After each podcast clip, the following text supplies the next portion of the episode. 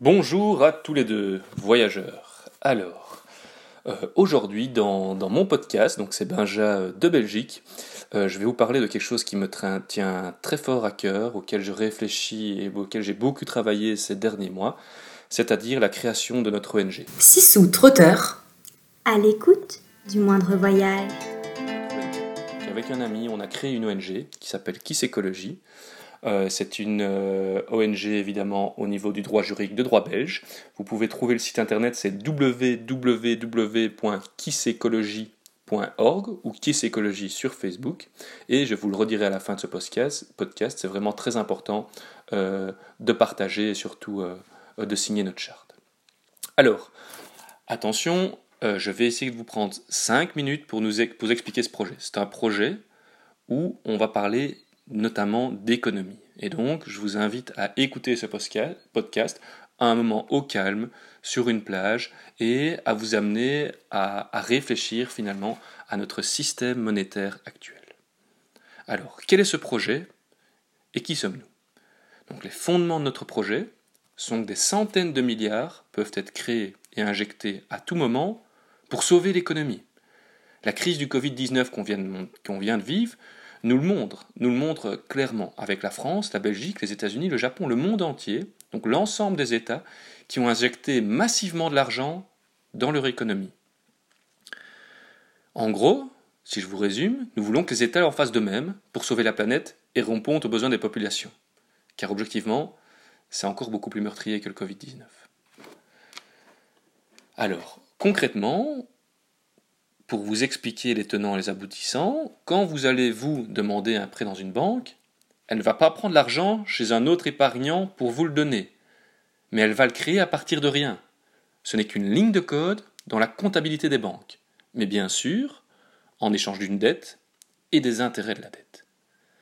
Cette dette et les intérêts que les États, les entreprises, les particuliers nous avons proviennent des règles établies par notre système monétaire actuel, qui nous poussent notamment à toujours plus de croissance on le sait, croissance infinie dans des mondes avec euh, des ressources finies, on va à la catastrophe. Vous allez le découvrir en voyage, je pense qu'on est toujours privilégié en Europe, mais le monde court à la catastrophe. Le permafrost fond, une pollution massive, il y a des épidémies qui arrivent, il faut vraiment euh, revisiter les fondements de notre système.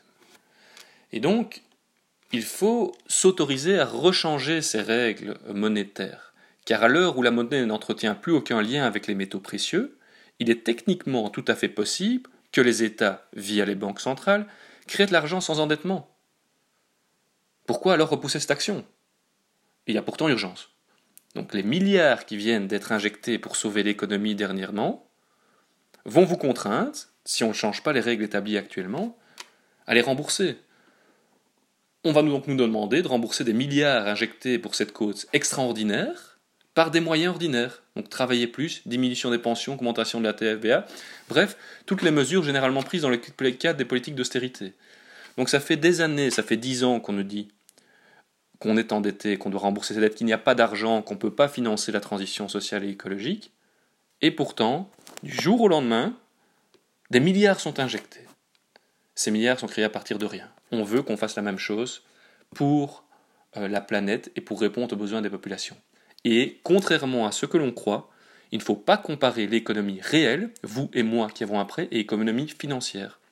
C'est une dette qui n'a pas besoin d'être remboursée, puisque cet argent est créé à partir de rien, à la demande des États. C'est un premier point. Alors, pour bien vous expliquer les choses, je vais prendre trois points importants. Tout d'abord, l'argent, origine et valeur. C'est quoi l'argent? Donc, quand on a commencé à penser à ce projet, on s'est demandé, ben tiens, l'argent, il vient d'où? Et donc, si on remonte dans l'histoire, on voit que jusqu'à une période récente, l'or et l'argent étaient les principaux modes de paiement.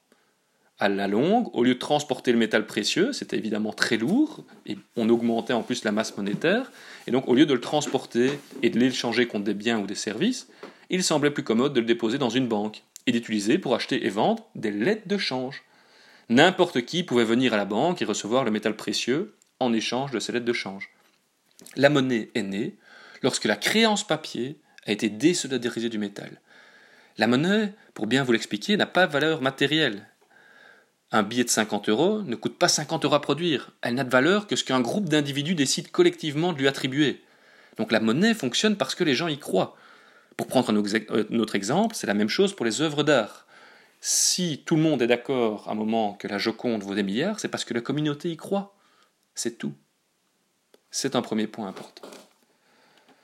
En pratique, si vous avez bien construit ce concept, il existe deux types de monnaie. On appelle une monnaie dite fiduciaire, c'est la pièce et les papiers monnaie. Elle est créée par les banques centrales, nationales, et réglementée par les banques, euh, par ces mêmes banques centrales. Cette monnaie papier que vous utilisez, vous avez utilisé plein de monnaies différentes dans le monde en voyageant, toute cette monnaie, elle ne représente environ que 5% de la monnaie en circulation dans notre économie mondiale. La monnaie scripturale est donc créée par les banques. Euh, pardon, j'ai été trop vite, et donc ça, ça ne concerne que 5%.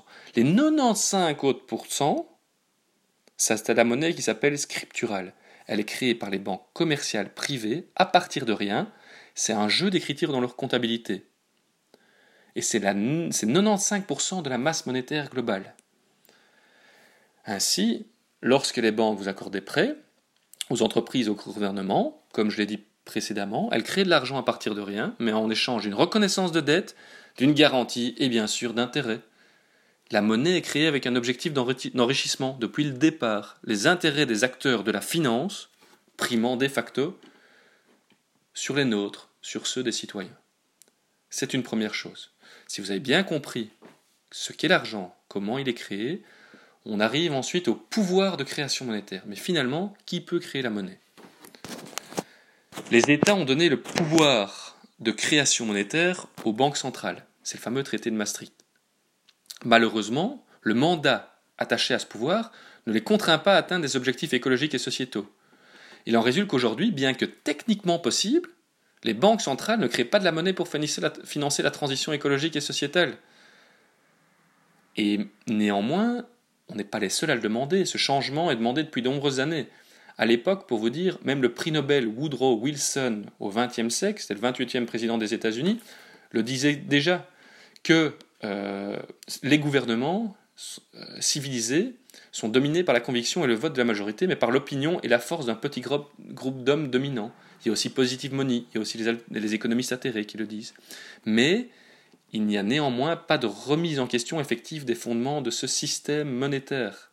Donc la, dépossession de toute liberté de création monétaire ne, pose donc pas seulement un problème économique, elle représente aussi un déni de démocratie. Donc c'est vraiment central. Je pense qu'on ne connaît pas assez le système monétaire. Il doit être connu, c'est un outil actuellement au service de certains, on doit redéfinir les bases. J'en viens à notre projet que je vais redétailler. Comme je vous l'ai dit précédemment, l'épidémie de coronavirus montre que les gouvernements sont capables de prendre rapidement des mesures drastiques. Il est donc irrationnel que pour le réchauffement climatique, la population et les inégalités sociales, on ne parvient pas à prendre les mesures nécessaires, bien que c'est pourtant beaucoup plus meurtrier. On veut donc agir, et la technologie existe maintenant pour donner aux citoyens le privilège de définir les règles de création de la monnaie, en fonction des besoins des populations et du climat. Partant de ce constat, notre projet s'articule autour de trois piliers, à savoir les Kisscoins. On a créé une crypto-monnaie pour financer la transition écologique et sociétale.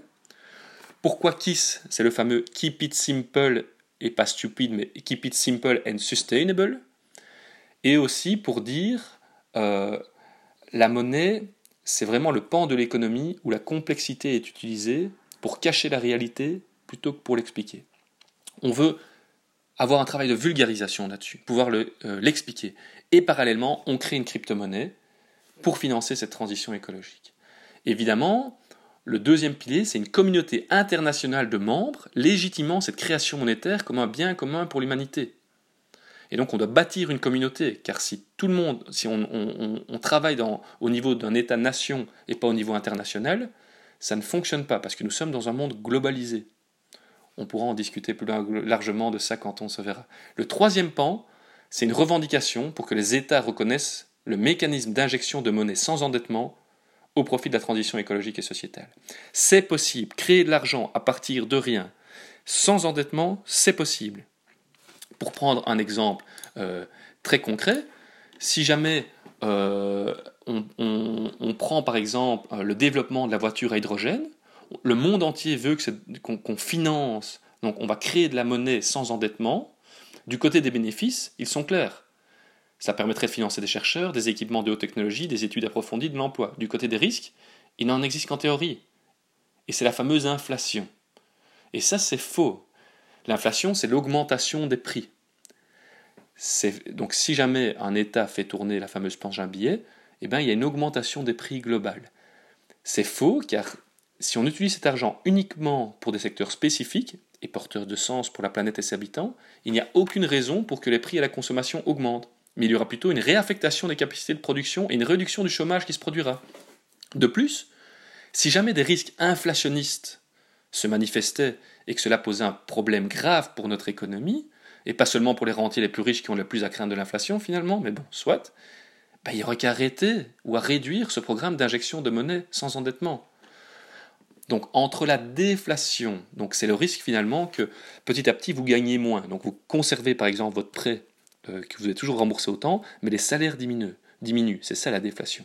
Et les prix à la consommation augmentent. Donc entre la déflation et l'absence de perspective économique et l'inflation, c'est bien le premier risque qui nous menace aujourd'hui. Et c'est bien le second qui est le plus simple à éviter. Ainsi, pouvons-nous inspirer du pari pascalien? Donc si nous avons raison, nous avons tout à y gagner, et si nous avons tort, si peu à perdre. Je rajouterai pour que vous compreniez bien qu'un peu d'inflation, ce n'est pas mauvais. C'est-à-dire que si vous avez un prêt bancaire, si les prix à la consommation augmentent, il y a le fameux mécanisme d'index, c'est-à-dire que les salaires augmentent aussi. Mais votre prêt reste le même. Donc si vos salaires augmentent plus vite, vous remboursez plus facilement votre prêt. Donc notre système, pourquoi il est refusé, principalement, et pourquoi ce n'est pas porté par d'autres, c'est que c'est un débat, euh, c'est un enjeu qui est plus lié à une question euh, idéologique et politique.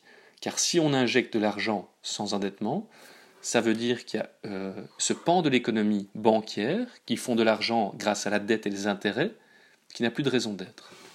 Et ça, évidemment, c'est quelque chose qui est remis en question par un grand nombre d'économistes par notre ONG, mais notre ONG propose une solution car on a créé une monnaie, le Kisscoin. Et donc, à travers cette monnaie, euh, et finalement c'est une monnaie, c'est tout comme une monnaie traditionnelle, c'est une valeur d'échange qui permet de réaliser des transactions compte à compte. Les mouvements sont enregistrés dans des bases de données informatiques sécurisées et les transactions lors de la mise en circulation seront transparentes. La spécificité de la proposition, c'est que cette mise en circulation des Kisscoins n'est pas liée à un endettement. Elle sera ciblée au regard de la transition écologique et sociétale. Enfin, dernier élément pour vous amener à la réflexion, c'est qu'on a attaché la valeur de nos Kisscoins au DTS. C'est un fameux panier de monnaie internationale. C'est-à-dire que si on crée de l'argent à partir de rien, le risque c'est de se dire tiens, on va prendre quoi? On va prendre des dollars, des euros, des yens. Euh, comment on va mettre le monde d'accord? Et donc, en plus, avec un risque euh, de déflation ou d'inflation monétaire. Ici, on a créé une monnaie où un DTS est égal à 1,23 euros, 1,33 dollars, 1. Donc, peu importe la fluctuation des monnaies, ça vaut toujours un DTS. Et donc, ça, c'est vraiment fondamental. Au niveau opérationnel, on veut atteindre une, une communauté de minimum 10 millions de membres. Pourquoi? Parce qu'il faut 1 million de membres pour officiellement demander à l'Europe, au Parlement européen, euh, d'aborder un sujet et d'avoir une question parlementaire. Avec 10 millions, on sent la légitimité pour euh, demander avec une solution ce changement. Est-ce que c'est utopique? On aurait pu le croire jusqu'à aujourd'hui, mais plus maintenant. C'est donc, pour vous résumer techniquement, possible et accessible. Le véritable débat est ailleurs et se place donc sur le plan politique. Les experts détaillent brièvement les craintes fondamentales liées à cette idée. Ils disent le risque pour ceux qui veulent empêcher ce type de financement monétaire, donc de l'argent créé à partir de rien, cela c'est que ça résulterait d'une décision politique qui créerait une brèche dans le fonctionnement libre du marché, ce qui est évidemment intolérable à leurs yeux. Il s'agit donc d'une question idéologique davantage qu'économique ou technique. Il faut donc sortir de cette conception du fonctionnement libre du marché en redonnant du pouvoir aux citoyens et en permettant une création monétaire sans endettement, ciblée, légitime et gérée comme un bien commun pour l'humanité. C'est la volonté de notre ONG Kiss avec un outil, les Par ailleurs, je précise également que notre proposition s'intègre dans un cadre de réflexion beaucoup plus large. Vous me savez engagé depuis des années sur les questions de la dette, la démocratie participative, les enjeux géopolitiques, la justice fiscale, etc. Et ce constat de la nécessité de proposer une alternative, comme je vous l'ai dit, est partagé par un grand nombre d'économistes, associations et mouvements politiques. Mais ce qu'on dit, ok, il y a toutes ces questions sur la justice fiscale, sur la dette, etc. Mais il y a urgence, là, on n'a plus le temps. Et une création monétaire ciblée, comme ils viennent de le faire pour le Covid, comme d'autres viennent de le faire, c'est une réponse concrète, réaliste et réalisable sur le court terme qui doit faire partie du débat public sur les politiques économiques. Et le Kisscoin, notre monnaie qu'on a créée parallèlement, est une solution. Parce qu'on fait l'hypothèse que le système ne va pas changer directement. Donc on veut militer pour que cette idée passe dans le débat politique, mais parallèlement, on a une monnaie, on bâtit une communauté, la valeur d'une monnaie dépend de la communauté, je vous l'expliquais avec l'argent, comme avec les œuvres d'art, un autre exemple serait le Bitcoin. Si la communauté est importante et attribue de la valeur à cette monnaie, alors on pourra demander officiellement un changement. Et cette monnaie pourrait être utilisée. Je vous remercie d'avoir pris le temps de m'écouter euh, sur les fondements de ce projet. C'est pas un sujet facile à aborder, mais comme je vous l'ai dit, c'est parce que, plus que tout autre domaine de la pensée économique, cette monnaie et celui de la complexité est utilisé pour cacher la réalité plutôt que l'expliquer. On veut maintenant que notre ONG rassemble une communauté internationale conséquente. Et donc on vous invite vraiment, de 1, à signer la charte Kiss Écologie. Et donc n'hésitez pas à aller euh, regarder sur le site internet, suivez-nous sur Facebook et autres, et aussi partagez au maximum le message, Facebook, Twitter ou autre, afin de conscientiser au maximum autour de soi. Je pense que vous avez l'occasion peut-être euh, de le, de le faire en vacances, en voyage, pardon. Ça sera très difficile à expliquer, mais n'hésitez pas à renvoyer sur notre site internet. C'est petit à petit euh, un changement des, des mentalités qu'on veut amener au niveau euh, du système monétaire, et parallèlement on amène une, solution avec une crypto-monnaie qui est basée sur un système qu'on appelle maintenant la blockchain, je ne sais pas si vous en avez entendu parler, mais donc qui garantit une traçabilité et c'est euh, infalsifiable. Et donc, au jour d'aujourd'hui, on pourrait créer de la monnaie et pouvoir s'assurer qu'elle est bien utilisée à des fins écologiques et sociétales. Merci d'avoir écouté, je vous souhaite un merveilleux voyage et ça sera toujours un plaisir de vous revoir et discuter avec vous. Attention, c'est la fin de mon podcast, je rends l'antenne over.